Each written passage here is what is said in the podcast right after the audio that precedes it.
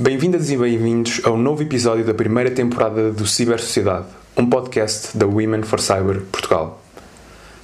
Neste espaço falamos com vários profissionais de cibersegurança em Portugal, com diversas áreas de atuação, formação e percursos profissionais, e apresentamos como também tu podes começar uma carreira em cibersegurança.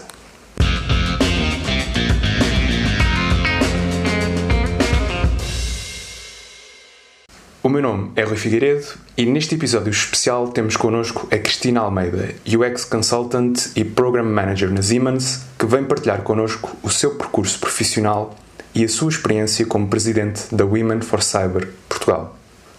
Olá Cristina, obrigado pela tua presença neste podcast. Obrigada eu. É um prazer estar aqui e fazer parte desta incrível iniciativa que tem tido imenso sucesso. Portanto, meu obrigado a todos já não era sem tempo de falarmos um pouco contigo, tu que foste uma das principais forças na criação da Women for Cyber, sendo que há uma Cristina antes de cibersegurança e uma Cristina depois de cibersegurança, não é? Fala um pouco então da tua formação e o que é que eventualmente te trouxe até cibersegurança. Bom, posto assim é um bocadinho dramático. A Cristina é a mesma.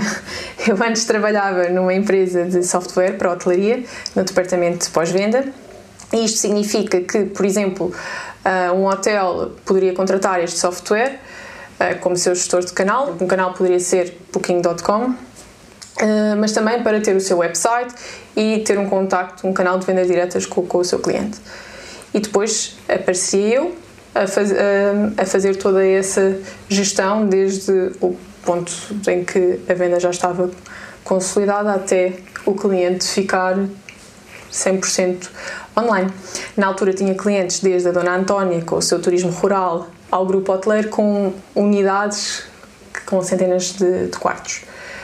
E foi neste contexto, nesta empresa, que, que considerei pela primeira vez a cibersegurança e, portanto, que era muito claro para mim que o salto profissional seguinte teria que ser numa empresa que fosse forte nesta área e, e cá estamos.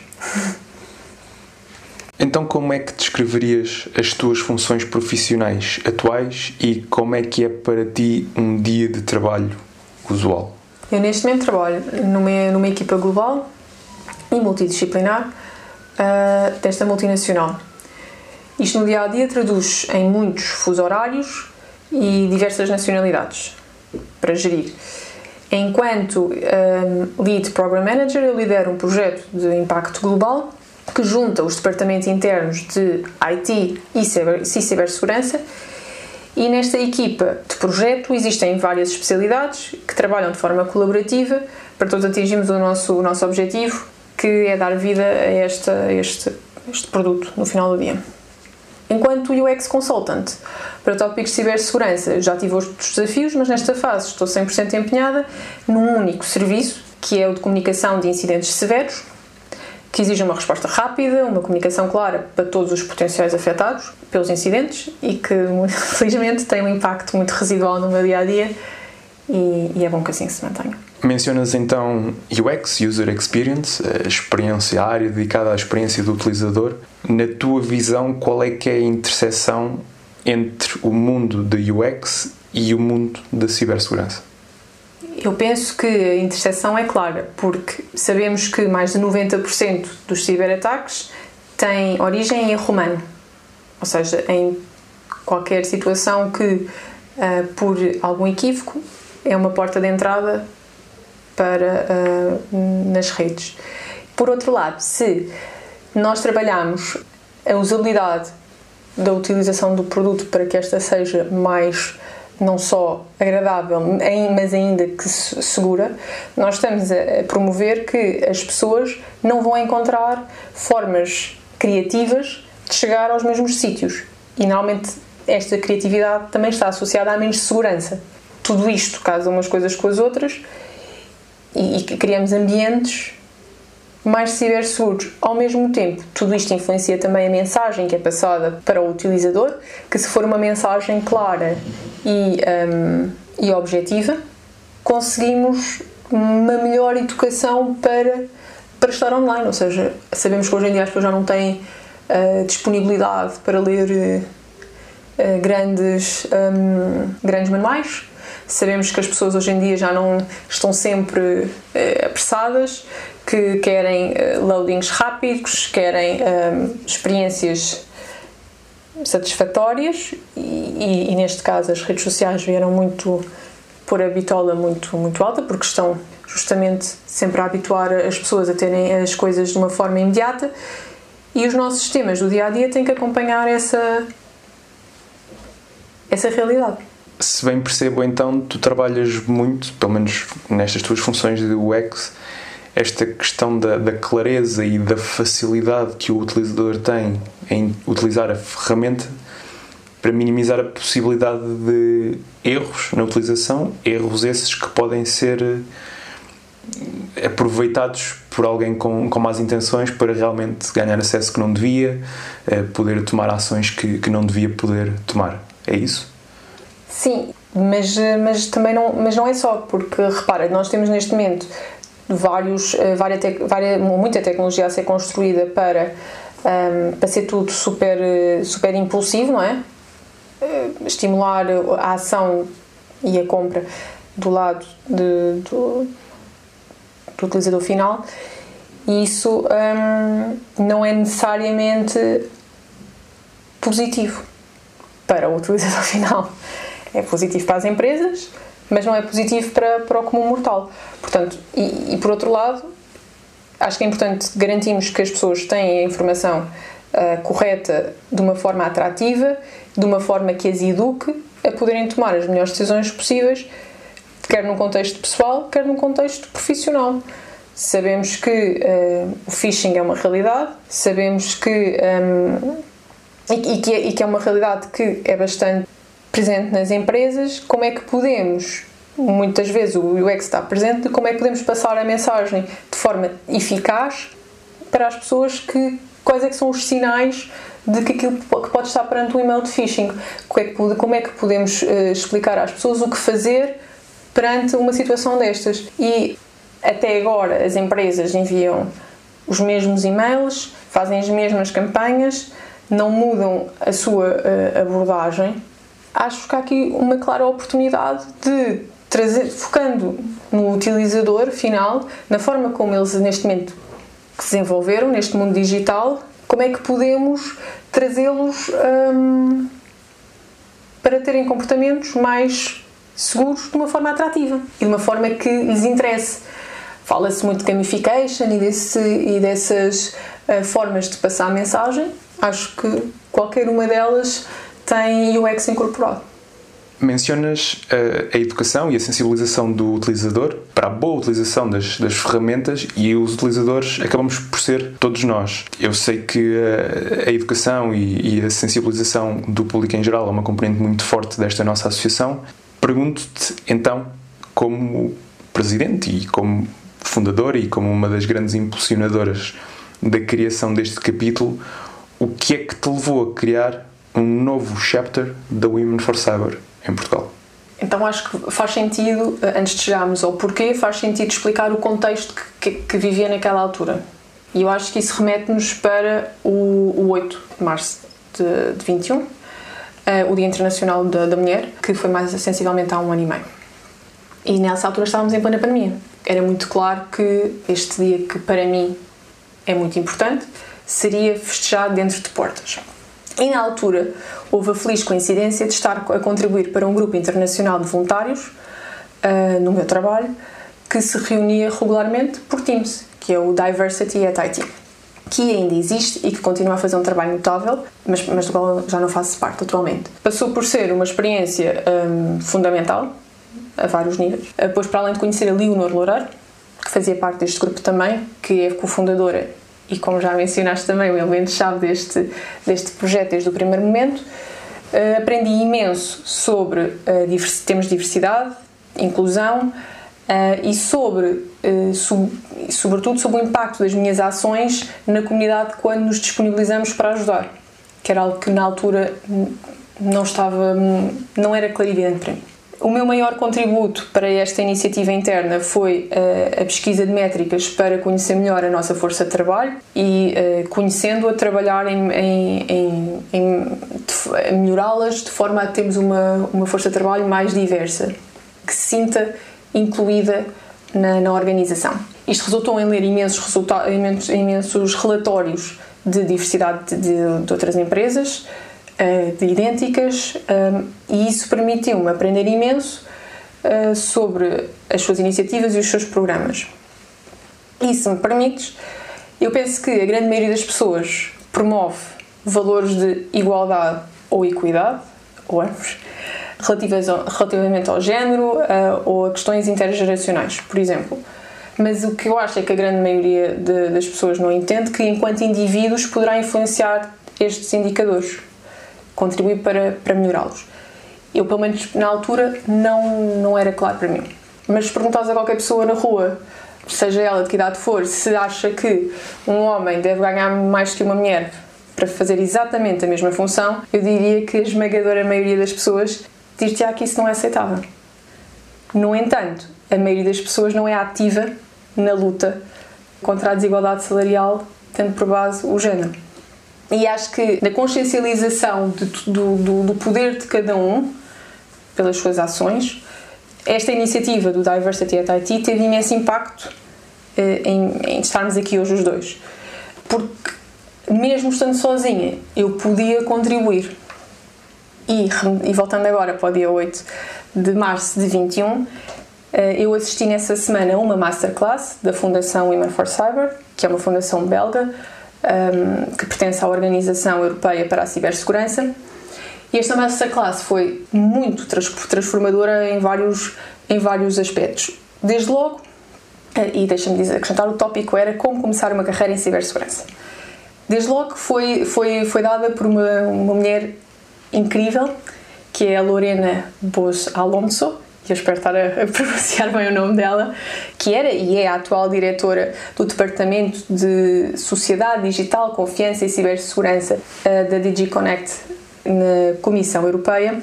E nesta masterclass ela partilhou a sua, a sua visão sobre a cibersegurança que englobava papéis não técnicos. E este pequeno detalhe fez toda a diferença porque a pessoa que trabalha a comunicação em tempos de crise, a área legal, qualquer outra uh, área que envolva cibersegurança, na ótica dela, faz parte do ecossistema e é igualmente relevante porque ajuda a fazer a ponte com as pessoas. E essa ponte é essencial porque diminui futuros uh, ataques. E esta perspectiva dela motivou-me a enviar um e-mail para a Fundação para me voluntariar para trabalhar com eles e eles fizeram a contraproposta de eu uh, fundar o chapter português da Women for Cyber Portugal. E cá estamos. E cá estamos. Visto que não tens um background em IT, em, em informática, porquê é que escolheste esta área ou porquê é que uh, quiseste então dedicar-te com tanto afinco à cibersegurança? Eu acho que desde que me recordo pessoa com consciência, sempre tive muito, muito cuidado e muita noção de privacidade. Tanto que, já no tempo do Wi-Fi, se calhar muitas pessoas que vão isto não se do que é Wi-Fi, ah, já não são desse tempo, mas eu nunca publiquei tudo o que quis online, ou que ocorreria. Portanto, acho que há muita, se for ver o meu histórico de publicações em redes sociais, haverá certamente muitas coisas embaraçosas, mas não um, algo uh, que cause dano de todo. E isso um, sempre foi muito, muito forte, eu poder controlar aquilo que passa cá para fora. E é muito interessante porque eu lembro-me que antes do GDPR, ou RGP em português, já que estamos no podcast em português, um, havia, havia, havia sim muito, eh, muita displicência e negligência no tratamento dos nossos dados pessoais. Havia muita partilha de e-mails, muita partilha de passwords, havia e-mails comunitários, era algo muito, muito comum e que ainda vai existindo, volta ou não volta, mas um, isto pode ser algo profundamente uh, danoso e acho que toda a gente que andou numa universidade e que teve um e-mail de turma partilhado, a maioria das pessoas terá certamente uma história ou outra de uma utilização incorreta de, desse e-mail de turma.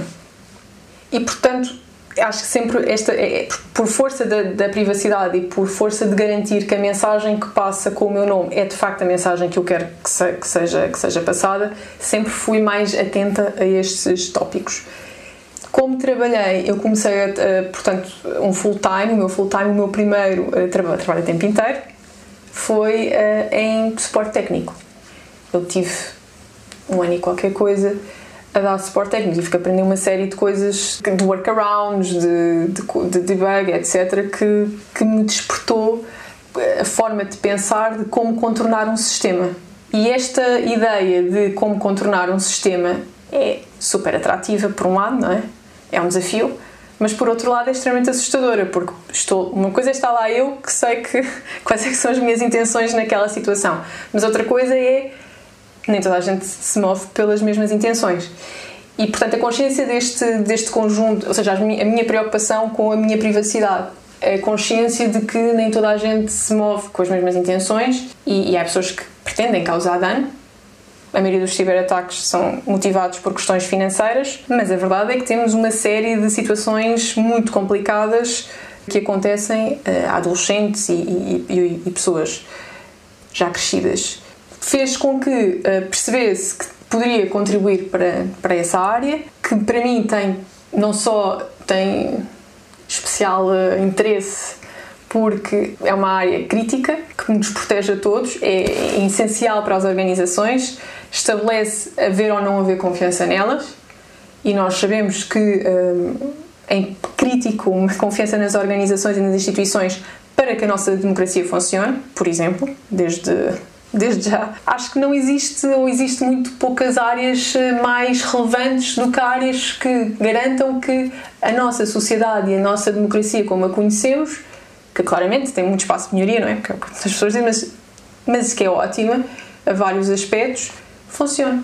Portanto, eu quero estar nas áreas em que tem maior impacto para a sociedade mencionas aí tópicos como, por exemplo, a confiança nas instituições e mencionaste também a questão de, lá está, dos e-mails comunitários, das, das credenciais partilhadas e é curioso eh, que temos muitos episódios de um computador, um, um, portátil de trabalho partilhado entre vários departamentos que tem lá o post-itzinho ou o autocolante com a password, não é? E hum, temos uh, depois os, os episódios ainda mais caricatos se bem que preocupantes, em que por algum motivo é feita uma, uma entrevista, uma reportagem, por exemplo, num hospital, com dados assim tão, tão críticos, e que na reportagem a câmara passa por um PC e está lá o utilizador e a password uh, à vista de toda a gente. Sentes que nos últimos anos houve alguma evolução, houve mais sensibilização? É verdade que nas últimas semanas, meses, temos assistido a muito mais ataques uh, a entidades portuguesas, como é que tu vês o público português e as empresas portuguesas no que é a cibersegurança? É óbvio que existe um grande caminho a ser feito, todavia. Mas eu não creio que Portugal esteja pior ou melhor que bem, melhor há de estar certamente, mas eu não eu acho que há muito de forma geral há muito por onde evoluir. não todos os países estão a viver estas situações, ou seja, não é único em Portugal.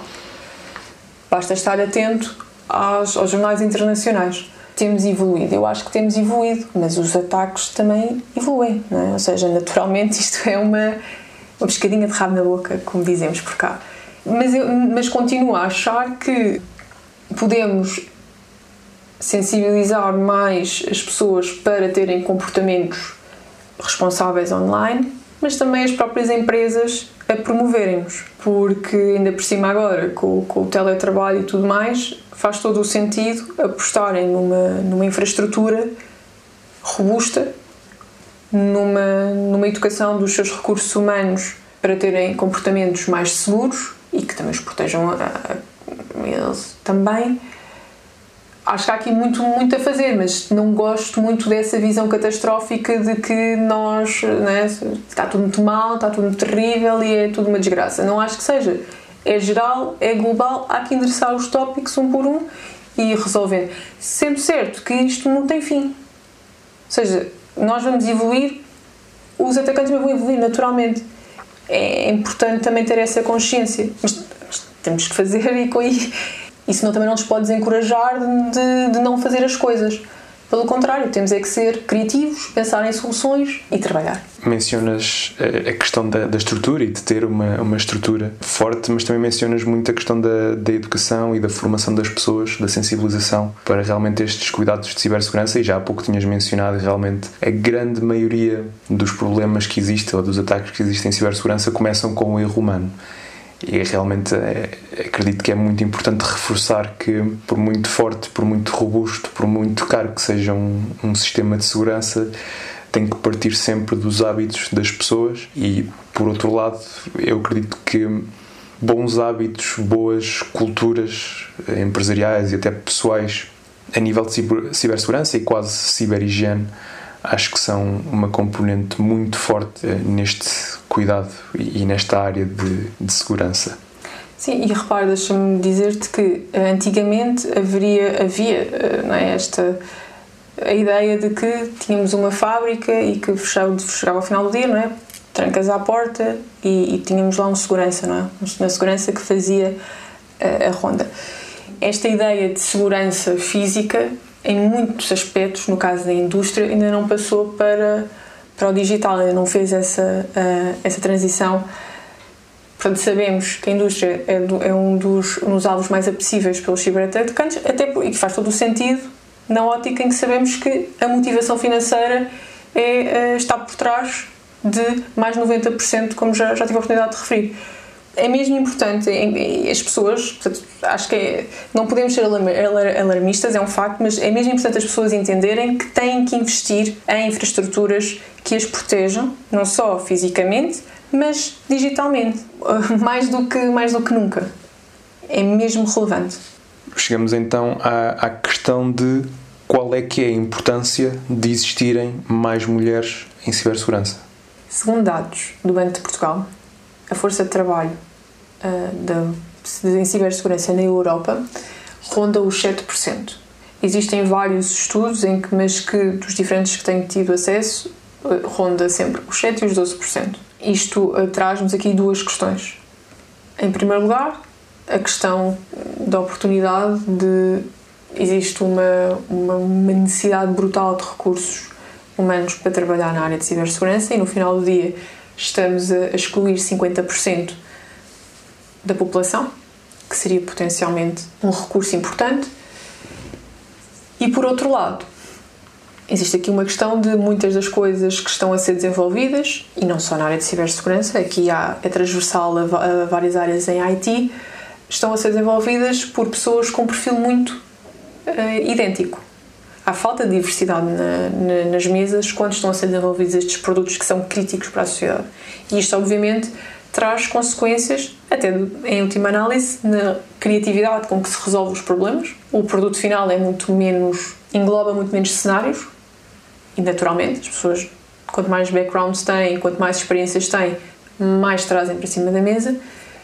Como por outro lado, esta, esta falta de diversidade traz também consequências ou pode trazer consequências de segurança, em última análise, porque se não estão a ser pensadas para um grupo, para, para, para, um, para um grupo que, que, que é, um, é um grande grupo, não é? Até ligeiramente mais de 50%, não, não, não está seguramente a ser endereçadas todas as suas necessidades. Por exemplo, eh, existe um livro muito interessante que aconselho todas as pessoas, eh, quando tiverem a oportunidade, a lerem, que é eh, o livro que se chama-se em português Mulheres Invisíveis. E o livro é da Caroline Criado Pérez e uh, fala, dá um exemplo muito interessante, uh, dá vários exemplos muito interessantes de como as mulheres não estarem presentes no momento do desenvolvimento dos produtos traz consequências reais para a sociedade. As mulheres têm mais probabilidades de morrerem num acidente de automóvel, quando estão no local uh, ao lado do condutor, do que um homem. Pelo simples facto que o cinto de segurança e toda aquela estrutura foi pensada para homens. Obviamente que nenhuma das pessoas que esteve a desenvolver aquela tecnologia tinha um plano macabro para, para, para excluir mulheres. Pura e simplesmente não foi colocado em cima da mesa. E, e, portanto são estas pequenas coisas que faz, por estas pequenas coisas faz todo o sentido trazer o máximo de diversidade para cima da mesa a cada momento. não é nem nada diabólico ou contra seja o que for, como muitas vezes parece que existe pessoas a quererem, a quererem fazer passar por aí. Não, é mesmo simplesmente, tal como eu não consigo ponderar uh, uma série de cenários que não, nunca vivi, certamente isto é extensível a mais pessoas. E realmente mencionas a questão dos, dos acidentes de viação e dos sistemas de segurança dos, dos carros não estarem desenhados com as mulheres em mente. Também se observa isso noutras áreas, por exemplo, a da saúde, em que se viu isso no desenvolvimento ou no uso das máscaras N95 durante a pandemia que não se adaptavam às faces mais pequenas, nomeadamente mulheres. Isto aplica-se não só a estas máscaras, mas também a tudo o que é respiradores, tudo o que é uh, equipamento médico para se adaptar à face e que muitas vezes é suposto ficar a selar a face. E aqui também vamos falar de máscaras de proteção, bombeiros, mergulho, seja o que for. Um, eh, ao não se adaptar, ao não selar completamente a face, causava problemas e causava riscos. E como todos estes respiradores estavam desenhados para homens, com uma cara mais ou menos específica, criava muitos problemas para mulheres. E faz todo o sentido realmente simplesmente ter a presença de pessoas diferentes, porque lá está, cada um de nós é, é falível por muito boas intenções que tenhamos de incluir, vamos esquecer-nos de alguma coisa, certamente. Voltando então um pouco atrás, mencionaste então esse 8 de março de 2021, onde foi germinado, onde surgiu a ideia de, da Women for Cyber Portugal, como é que tu vias os objetivos da associação nessa altura? Como é que os vês agora e o que é que almejas no futuro, a curto prazo ou longo prazo, para a associação? Os chapters locais têm como missão implementar as direções, as guidelines pensadas pela Fundação, que são pensadas também em conjunto com os chapters locais, os capítulos locais. Não, cada capítulo, e nós cá em Portugal não somos exceção, desenha a sua estratégia de acordo com o seu território, com, a, com o ambiente em que está inserido e também com os recursos que tem na casa. Tem que, tudo isto requer adaptação. A Fundação tem hum, maioritariamente seis objetivos. E os objetivos são desenvolver ações de sensibilização e promoção de boas práticas e visibilidade de role models, que é algo que nós estamos a fazer cá em Portugal e queremos dar dimensão ao nosso programa de Role Models. Depois também tem como, em segundo lugar, promover programas de formação diferenciados em cibersegurança. E nesse aspecto, também para o ano, vamos ter uma parceria com as raparigas do Código que vai justamente dar resposta a este, a este objetivo. Em terceiro lugar, queremos destacar a presença das mulheres no mercado de trabalho, dando-lhes uh, ferramentas e visibilidade para que elas eh, tenham mais eh, influência e impacto. Em quarto lugar, queremos dar resposta às áreas de investigação e inovação que estão ainda todavia mais subrepresentadas e que uh, precisam de uh, trabalho e uh, assim como as tecnologias emergentes que todavia também não têm, são predominantemente áreas masculinas. Em quinto lugar, queremos apoiar o desenvolvimento das políticas europeias e nacionais de acordo justamente com as guidelines que discutimos em conjunto com a Fundação. E depois, por fim, queremos concretizar tudo isto, estabelecendo e coordenando parcerias internacionais e nacionais de forma a trabalhar com a rede que existe. Porque já existe organizações, ou já existem organizações no, no, no terreno há bastante tempo, com um grande know-how, e o que nós queremos é trabalhar com essas organizações trazendo uma perspectiva de diversidade e inclusão para cima da mesa. No futuro, o objetivo é implementar to todos os nossos projetos, que para 2023 estão super ambiciosos, execuíveis, mas ambiciosos. Queremos chegar uh, às universidades em força, porque se não conseguirmos uh, trazer desde já as raparigas, desde jovem, para esta, para esta área da cibersegurança, vamos estar sempre a correr atrás do prejuízo. Nota que, segundo os dados do Centro Nacional de Cibersegurança, no seu relatório de sociedade de 2021, nós tivemos um decréscimo de mulheres entrarem em cursos de cibersegurança, já para não falar das que desistiram. Portanto, temos aqui um problema de atração, de retenção, temos aqui várias, vários, vários aspectos a endereçar. E, e no futuro, esperamos mudar os números em Portugal da participação das mulheres na área de cibersegurança. Com toda esta experiência nova que tu tens, quer a nível pessoal, quer como presidente da Women for Cyber Portugal, na tua opinião, qual é que é a melhor forma de uma pessoa começar uma carreira em cibersegurança, seja ela desde o início, uma, uma rapariga que está agora no secundário a, a, decidir para onde é que há de ir, alguém que está numa, num curso superior e que quer focar a sua carreira, ou até alguém que, que quer fazer uma, um, uma redireção da, da carreira, a teu ver, qual é que é a melhor forma, qual é que é o, o primeiro, o segundo, o terceiro passo que as pessoas devem fazer?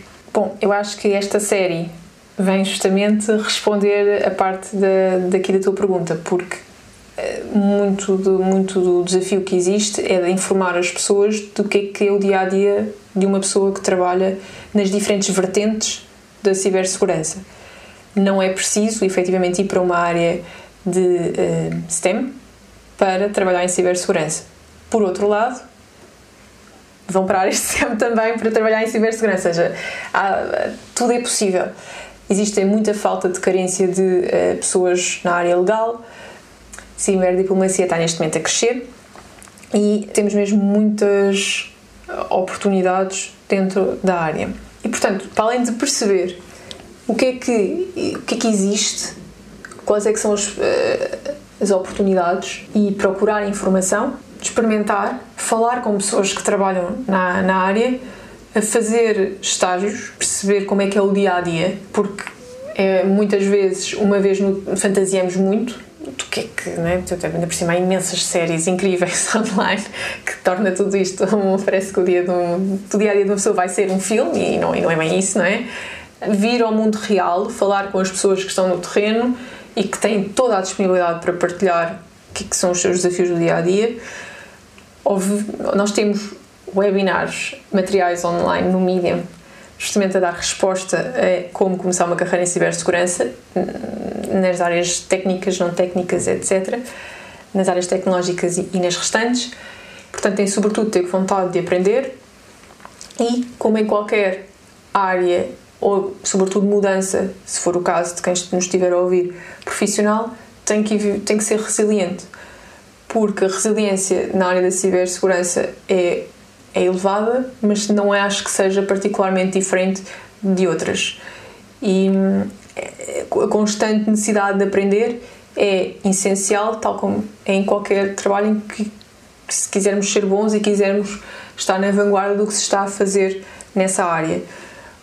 Portanto, não, não me parece que seja um, um bicho de sete cabeças, é simplesmente tal que, como qualquer outra área vai dar trabalho, vamos ter que nos dedicar, vamos ter que aprender muitas coisas, porque, sobretudo, não é uma área cuja informação está ou tem estado, espero que mude, disponível uh, amplamente e esse trabalho exige dedicação. Mas é possível para qualquer pessoa que tenha essa vontade e essa motivação e não faltam pessoas disponíveis para ajudar a fazer essa transição ou essa entrada no, na área. Nós estamos cá. E, e dizes muito bem, estamos cá e permite-me reforçar que a Women for Cyber tem realmente já recursos práticos de como fazer este início ou esta transição de carreira. Nível, temos um webinar, temos um artigo de, de Medium e temos também estes episódios que acabam por dar uma imagem muito, muito clara, muito prática do que é que é esta carreira, o que é que é iniciar esta carreira. Portanto, reforço a ideia a quem nos está a ouvir de podem começar já connosco e vendendo aqui um pouco o nosso peixe, a Women for Cyber tem esses recursos e que realmente estes recursos não são exclusivamente para mulheres. Nós tentamos que eh, a nossa vertente educativa seja generalista realmente para trazer pessoas para esta área. É, é importante dizer também que 2023 vai estar cheio de projetos aqui na associação que vão suportar justamente a passagem de conhecimento, o apoio a quem está a fazer essa, essa transição, quer esteja no nível zero, quer esteja mais à frente. E que absolutamente nada do que existe é exclusivamente para quem se, para seja quem for. Ou seja, é tudo possível de ser utilizado por qualquer pessoa que tenha o interesse e a paixão pela área. Então, e se os nossos ouvintes quiserem apoiar a Women for Cyber e especificamente a Women for Cyber Portugal, como é que podem fazê-lo? Para começar, acho que podem seguir-nos em todas as nossas redes sociais, que é sempre importante porque vão ficar a par do que está a passar e o que estamos a fazer e dessa forma apoiar-nos concretamente, seja com recursos humanos que precisamos para desenvolver as nossas iniciativas, quer seja financeiramente, vamos como associado, por exemplo, fazendo donativos para suportar as iniciativas que nós fazemos e para perceber que nós fazemos imensa coisa e que merecemos a sua um, imensa coisa com impacto e válida e com ótimo feedback e que merecemos a confiança das pessoas. Seria essa a minha, o meu desafio, conectarem-se connosco, entrarem em contacto e juntarem-se à comunidade para trabalharmos juntos, para trazermos mais pessoas para a cibersegurança, endereçarmos o gap que existe neste momento e podemos divertir-nos. Cristina, diz-me então qual é que foi a situação mais caricata ou mais memorável da tua carreira, quer na tua carreira profissional, quer na gestão e na direção da Women for Cyber Portugal? Alguma coisa que te salta à memória? Já tive vários momentos caricatos agora nesta, neste novo desafio, que já durou alguns anos, na verdade, mas neste novo desafio em cibersegurança, que preferia não partilhar. Mas uma situação engraçada e caricata que tive foi há muitos anos atrás, em que ainda estava em turismo e ainda estava a achar que um dia ia ser uma grande organizadora de eventos e que, eh, e que nessa ótica fui trabalhar para os Jogos Olímpicos para aprender. E fiquei alocada à, à família olímpica, que eram os VIPs lá da, da zona nessa, justamente nessa, nessa experiência, eu estava a fazer suporte uh, aos, à área de transportes, ou seja, a ajudar as pessoas a, deslocarem-se na cidade, estas pessoas em particular. E recordo-me perfeitamente de uh, ajudar pessoas uh, inusitadas, por exemplo, a Princesa Ana, com quem tive a oportunidade de lhe marcar o, o, transporte para ela ir ver um, um desporto qualquer que não me recordo na altura, mas que ela tinha interesse. E também me recordo na altura, que foi uma coisa que me marcou imensamente, que as pessoas, e entre, outros, entre outras pessoas com, com, com relevância na organização e no país, que um, marcou-me imenso que todas elas eram super respeituosas e super delicadas e muitas vezes eram as pessoas menos um, VIPs, se quisermos chamar dessa maneira, que não eram tão acessíveis. E isso foi super surpreendente para mim. Estamos à espera que uma princesa seja, se calhar, mais inacessível e ela foi amorosíssima e muitas vezes incógnitos são um bocadinho mais arrogantes. Obrigado a todas e a todos por se juntarem a nós para mais um episódio. Obrigado, Cristina, por aceitares o nosso convite e partilhares connosco a tua experiência. Há mais alguma coisa que queiras partilhar connosco? Nunca demais enfatizar. Sigam-nos nas redes sociais, partilhem com as pessoas à vossa volta que vocês acham que possam encontrar interesse no nosso conteúdo. Se tiverem disponibilidade, contribuam. Nós estamos nós temos muitas ideias na, na gaveta que precisam de ajuda e hum, espalhem a palavra. Obrigado. Podem seguir a Cristina nas redes sociais que vamos deixar na descrição. Se ainda não o fizeram, sigam a Women for Cyber Portugal no LinkedIn, Women for Cyber Portugal, e no Instagram, at Women for Cyber Portugal, para acompanhar todos os nossos updates semanais. Muito obrigado a todas e a todos e até ao próximo episódio. Obrigada.